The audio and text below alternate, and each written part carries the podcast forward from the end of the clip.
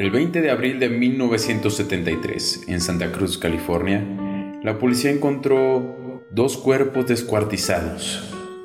Estos pertenecientes a dos mujeres de alrededor de 60 años de edad. La cabeza de una de ellas estaba sobre la chimenea y la cabeza de la otra mujer estaba en el piso. Si nunca has escuchado sobre Edmund Kemper, hoy vas a hacerlo y vamos a analizar cada comportamiento que él hizo. Este episodio se va a dividir en dos partes, porque en realidad es algo muy extenso. En esta parte vamos a escuchar la historia. Te voy a dar oportunidad de que tú analices durante esta semana y veremos si coincidimos en nuestro análisis el próximo sábado. El caso del asesino serial Edmund Kemper es simplemente uno de los más escalofriantes jamás documentados. Edmund fue condenado a cadena perpetua por ocho horrorosos crímenes. Sus víctimas eran chicas universitarias las cuales pedían ride o aventón en la carretera. Sin embargo, esos no fueron los únicos crímenes que Edmund Kemper había hecho. Su vida giraba alrededor de la fantasía de la muerte. Edmund Emil Kemper III nació en Burbank, California. Es el segundo de tres hijos, hijo de Edmund Emil Kemper Jr. y de Clarlin Stage. Edmund y sus dos hermanas fueron testigos de las múltiples peleas familiares y la discriminación que la madre de ellos hacía hacia su padre. Le criticaba ser un hombre inútil y estúpido, pero él era un hombre tranquilo que amaba mucho a sus hijos. Llegó un punto en que él ya no soportó cómo su esposa lo sobajaba enfrente de ellos y por eso decidieron separarse. Carnell se mudó con su hijo y sus dos hijas a Montana. Esto afectó mucho a Edmund porque él le tenía un gran afecto a su padre. Carnell era una mujer conflictiva, irracional y sumamente manipuladora. Poco después, Carnell empieza a encerrar a Edmund en su ático, pasando días enteros encerrado. Ella decía que lo encerraba porque sospechaba que él podía abusar sexualmente de sus hermanas. Edmund solamente tenía ocho años de edad. Edmund era castigado por algo que ni siquiera comprendía. Pero fue en ese ático en donde todas las fantasías de Edmund empiezan a florecer. Al poco tiempo, Edmund comete su primer asesinato, su primer víctima. Fue la gatita mesa de la familia la cual mató asfixiándola y enterró en el patio trasero de su casa. Después sacó su cuerpo, le arrancó la cabeza y la colocó en la cabecera de su cama. En el colegio Kemper no tenía amigos. Sus compañeros le temían pues era muy alto, corpulento y tenía una mirada penetrante. Él podía intimidar a todos sin decir ni una sola palabra. Su madre nunca se dio cuenta que Edmund fantaseaba constantemente con la muerte. Tenía un juego con sus hermanas, en el cual él se ataba a una silla y fantaseaba con su propia ejecución. También decapitaba las muñecas de sus hermanas con las tijeras. A los 14 años, Edmund se enamoró de su maestra, pero la muerte y el sexo para Edmund eran completamente algo parecido. De hecho, en una ocasión llegó a confesarle a su hermana Susan que la única manera de poder besar a su maestra era matándola primero. Era evidente que sus retorcidas fantasías estaban llegando demasiado lejos. Cuando Edmund cumplió 15 años, su madre estaba cansada de su comportamiento extraño. La madre, la cual era alcohólica, humillaba constantemente a Edmund diciéndole cosas ofensivas sobre su aspecto físico y sobre lo extraño y tonto que era para ella. Edmund decide irse a Los Ángeles a vivir con su padre, el cual se volvió a casar, pero no duró mucho en casa de su padre, puesto que la esposa de su padre sentía que Edmund se comportaba de una manera muy extraña. Aparte de su aspecto físico, como su estatura, que era de 1,90 a los 15 años, todo esto pues influía a que la esposa del padre de Edmund le inquietara la presencia de Edmund. Fue cuando el padre de Edmund decide llevarlo a vivir con sus abuelos. El desprecio de su madre y de su padre lo atormentaban todos los días.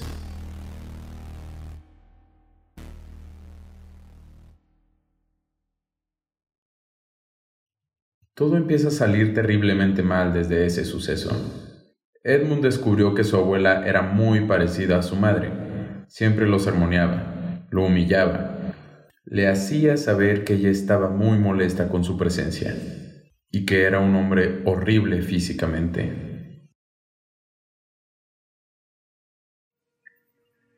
La mañana del 27 de agosto de 1964, Edmund se encontraba en el granero de la casa de sus abuelos, acomodando la herramienta que su abuelo le encargó mientras él iba a realizar unas compras a la ciudad. Edmund miró la vitrina en donde estaba un rifle calibre 22. Él sabía lo que iba a hacer. En ningún momento lo dudó. Entró a la casa cautelosamente cuando la abuela lo vio pasar por la cocina y le dijo, ¿Qué crees que estás haciendo con el rifle de tu abuelo? A lo que Edmund le contestó, iré a cazar conejos. Edmund dio un paso afuera de la casa, siguió el camino de piedra que llevaba al campo, y a los dos minutos dio media vuelta.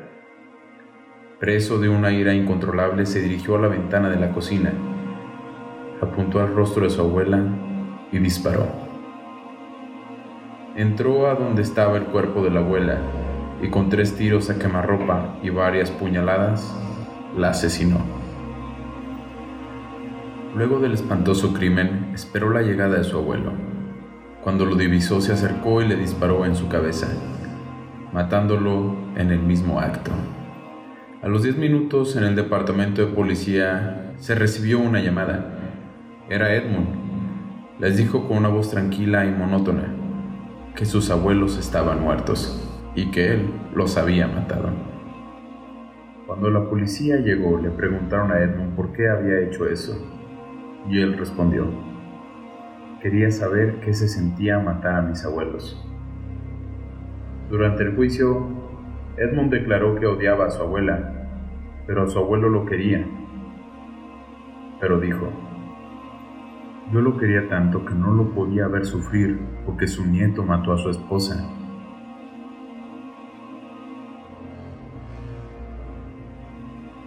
De inmediato el jurado supo que se trataba de un enfermo mental y fue internado el 16 de diciembre de 1964 en un hospital de máxima seguridad para agresores sexuales y enfermos mentales menores de edad.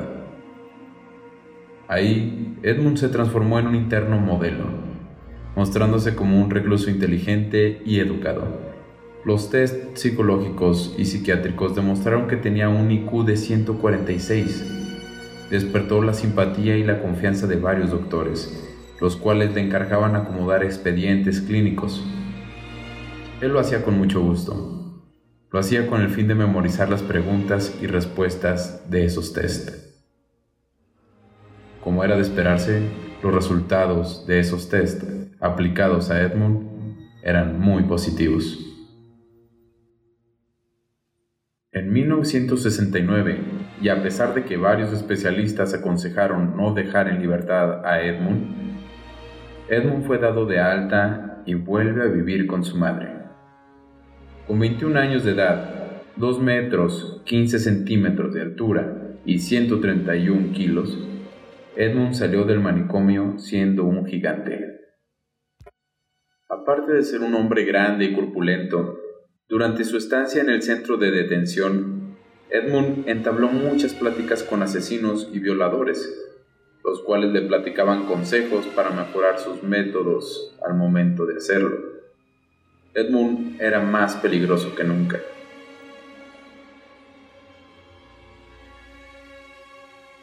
Edmund y su madre se mudaron a Santa Cruz. En ese entonces la revolución hippie estaba en su auge. A pesar de ser joven, Edmund no le gustaba ese estilo de vida, en realidad le repugnaba.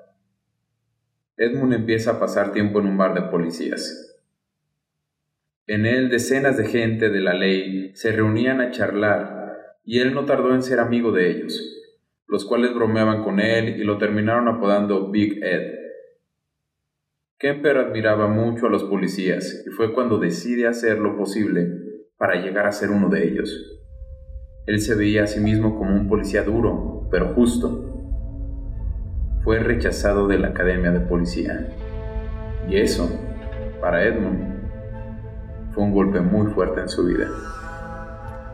Desde entonces Edmund rechazó cualquier alternativa o cualquier oportunidad de ir a estudiar y buscó un trabajo mediocre solo para vivir lejos de su madre.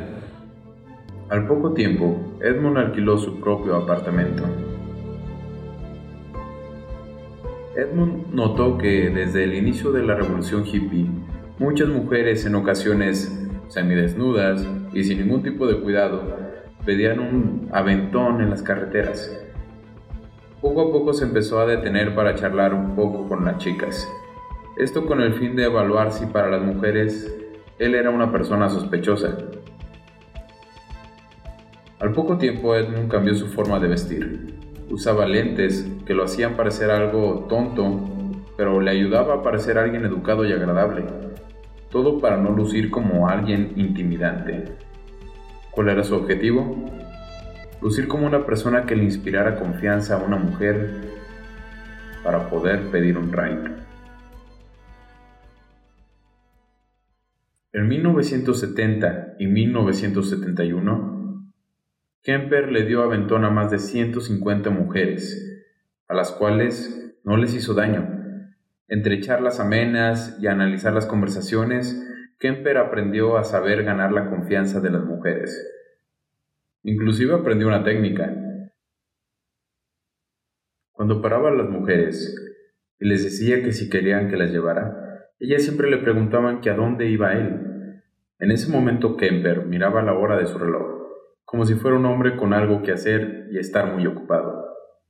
Este pequeño detalle daba a las mujeres la seguridad que el hombre con el que se iban a subir era una persona con muchas cosas que hacer, después de darles ese aventón.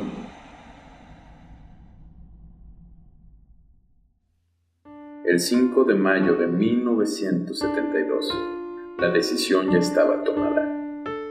Kemper buscaría a una chica a la cual asesinar. Mientras conducía, Kemper se encontró con dos mujeres jóvenes, las cuales pedían un aventón. Una de ellas se llama Marianne Ice y otra Anita Lux, ambas de 18 años. Le pidieron a Kemper que las llevara a la Universidad de Stanford. A los 10 minutos de viaje, Kemper se desvió de la carretera y ambas sabían que estaban en problemas. Kemper bajó del coche y apuntó a las dos con un revólver de 9 milímetros. Marianne era una mujer muy atractiva e inteligente, que intentó entablar una conversación con Edmund, lo cual hizo que Edmund se sintiera intimidado por la personalidad de Marianne. Sin embargo, él no tenía planeado detenerse había fantaseado con esto durante muchos años. Inmovilizó a ambas chicas y metió a Anita Lux en la cajuela del carro. Según Edmund, su intención era llevarlas a un apartamento, pero tan pronto se vio a solas con Marianne, le puso una bolsa en la cabeza y empezó a estrangularla con su cinturón. Marianne luchó desesperadamente por su vida, mordió la bolsa hasta poder romperla, tomó un poco de aire y empezó a gritar, mientras ella se ahogaba y se retorcía. De pronto se escucharon voces cercanas. Marianne continuó gritando, por lo cual Kemper agarró un cuchillo y la apuñaló, esperando que ella se callara. Lo cual no sucedió, por lo cual Kemper la cogió por el mentón y la degolló. La lucha se dio y Marianne murió. Minutos después asesinó de la misma forma a Anita. Cogió ambos cadáveres, los metió en la cajuela de su auto y se marchó del lugar. Cuando volvió a su apartamento sacó los cuerpos y los introdujo en su habitación para empezar a descuartizarlos. Al mismo tiempo, iba registrando todo con una cámara Polaroid. Mantuvo relaciones sexuales con partes de los cadáveres, para posteriormente enterrarlas en un terreno baldío. pero Edmund guardó las cabezas de sus víctimas, las cuales tenía acomodadas en su habitación como un tesoro o un trofeo, y se masturbaba enfrente de ellas. Como era de esperarse, a los pocos días la pestilencia era evidente en todo su apartamento. Finalmente decidió conducir y arrojar las cabezas en un barranco. Ambas muchachas aparecieron a los días en los reportes de personas desaparecidas, pero la policía no tomaba con seriedad esos casos, porque decían que los jóvenes a esa edad siempre buscaban irse de casa influenciados por el estilo de vida hippie. Kemper no estaba satisfecho porque sabía que las cosas se le fueron de control ese día. Tuvo que forcejear demasiado a Marianne y nada salió como él lo planeó. Todos esos detalles tendría que corregirlos con su próxima víctima.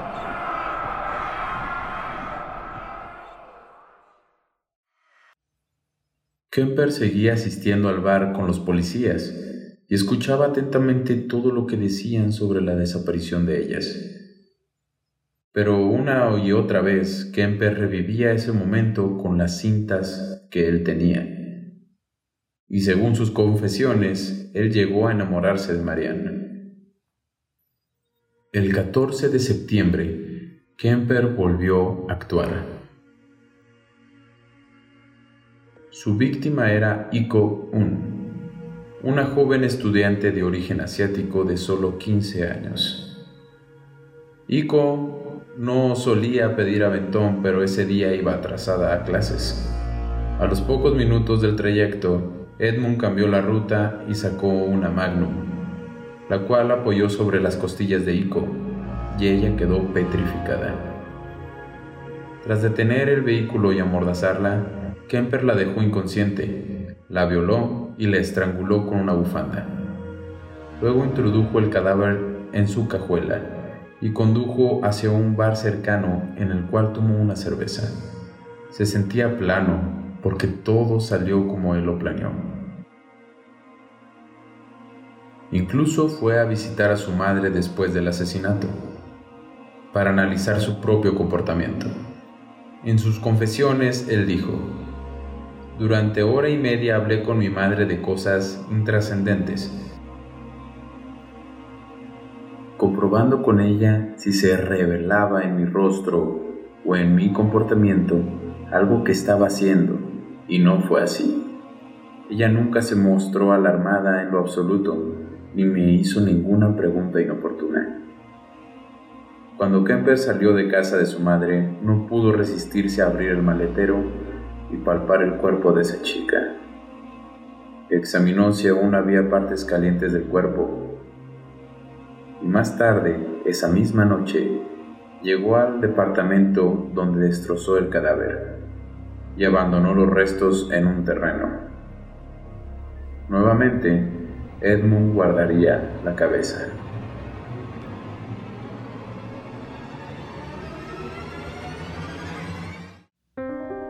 Unos días después, Edmund tenía que asistir a un examen mental de rutina, en donde iba a estar enfrente de dos psiquiatras, los cuales lo notaron muy normal y estaban muy satisfechos por su progreso.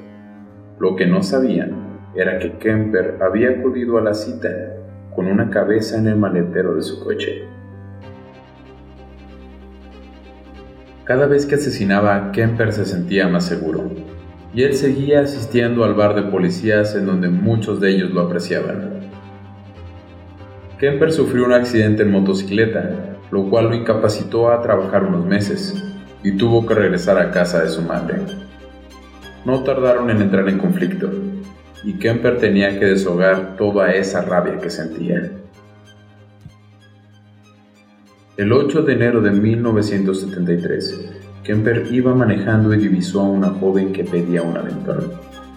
Su nombre era Cynthia Shore, una bella estudiante que cometió el peor error de su vida.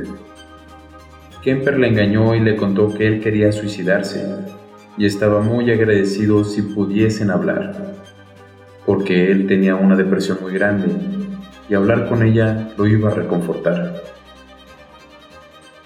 Cynthia murió de un disparo en la cabeza.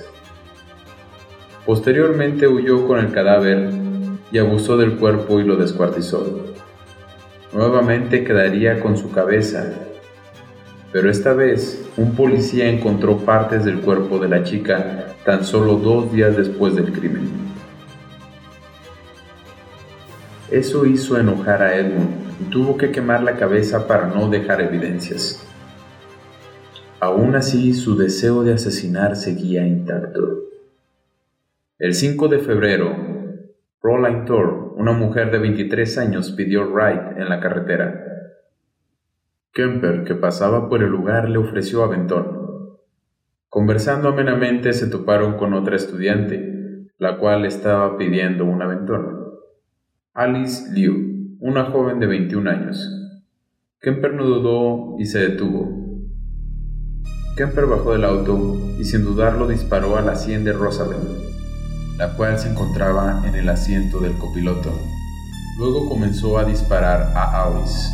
Posteriormente llegó a casa de su madre con ambos cuerpos. Después de media hora dijo que saldría a comprar cigarrillos. Al día siguiente abusó de los cuerpos decapitados. Metió ambos cadáveres en la cajuela y se dirigió a San Francisco, con la idea de dejar los cadáveres en un lugar alejado o distinto para despistar a los investigadores. Finalmente lanzó los cuerpos por un barranco, las cabezas y las manos de sus víctimas también. Kemper empezó a beber más de lo habitual, pero él siempre estaba sobrio cuando asesinaba. Según sus confesiones, él quería dejar de matar, y cuando estaba ebrio, no pensaba en ello. Dos semanas después del doble crimen, los cuerpos de las mujeres fueron encontrados. Kemper estaba ansioso. Sabía que su fin estaba cerca, entonces decidió hacer algo grande. Quería demostrar con un acto final de lo que él era realmente capaz. En su declaración dijo, Quería encararme con las autoridades de Santa Cruz, demostrándoles que iba en serio y el tipo de monstruo que iban a enfrentar. Pensé en matar a todos mis vecinos, y no solo a los que vivían en esas casas, sino también a los visitantes o a las mujeres del servicio, lo que incluía a más de 20 personas. Mi ataque habría sido lento, metódico, sistemático. Sé que lo pude haber hecho. Fue el 20 de abril de 1973 cuando Kemper decidió que debía matar a su madre. Cogió un martillo y decidió meterlo en la habitación. Su madre dormía tranquilamente hasta que recibió un duro golpe que casi le rompe el cráneo. Después Kemper cogió un cuchillo y la decapitó. Agarró la cabeza y la llevó hasta la chimenea, en donde la colgó y empezó a lanzarle dardos mientras la insultaba. Le arrancó la lengua y la laringe para meterlas en el triturador de basura. Posteriormente violó el cadáver y lo puso en el armario. Kemper no tenía idea de lo que había hecho. Tiene una relación demasiado complicada con su madre Aún así estaba convencido de que todo lo que él hacía era debido a su madre, y todas las mujeres que él mató era por culpa de su madre. El mismo día del asesinato de su madre, Edmund llamó a una vieja amiga de la familia, Sarah Taylor, de 59 años, y le invitó a una cena que su madre había organizado para el día siguiente. La mujer aceptó ignorando por completo que su amiga ya estaba muerta. Cuando esta mujer llegó, Edmund inmediatamente la decapitó y violó su cuerpo. Tras este último crimen, Edmund comprendió que estaba perdido. Decidió irse de casa de su madre y dejó una nota para la policía. Sábado 5.15 de la madrugada. No es necesario que ella sufra a causa del horrible carnicero sangriento. Fue breve. Ella dormía. Yo quise que fuera así. Muchachos, no es trabajo incompleto y descuidado, simplemente me faltó tiempo. Tengo cosas que hacer. Ese fue el mensaje que Edmund dejó a la policía. Kemper condujo su carro hacia Colorado. Pasaron dos días en los cuales él bebía sin parar, siempre esperando una señal de la policía, como la sirena o algo por el estilo. Pero nunca llegaban. El lunes 23 de abril, poco antes de la medianoche, decidió llamar a la policía y entregarse. Se enviaron varias patrullas en donde Kemper dijo que estaría. Él lo confesó todo. Edmund no había podido dormir durante tantos días por la ansiedad de ser atrapado. Cuando llegó la policía, Edmund sintió alivio, un alivio que dice que nunca más ha vuelto a sentir en su vida.